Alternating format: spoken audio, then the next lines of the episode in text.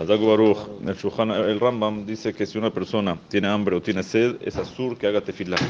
¿Por qué? Porque no va a poder hacer cabana. Dice tiene que comer o tomar para poder hacer kavana en la tefila. Ahora el Shulchan Aruch dice que eso era en la época del Rambam, en la época de la Gemara, que la gente hacía mucha cabana. Entonces por eso era azur comer, eh, hacer tefilá sin comer y tomar. Pero hoy en día que igual la gente no hace tanta cabana, entonces sí es permitido, aunque sea rezar con hambre o con sed.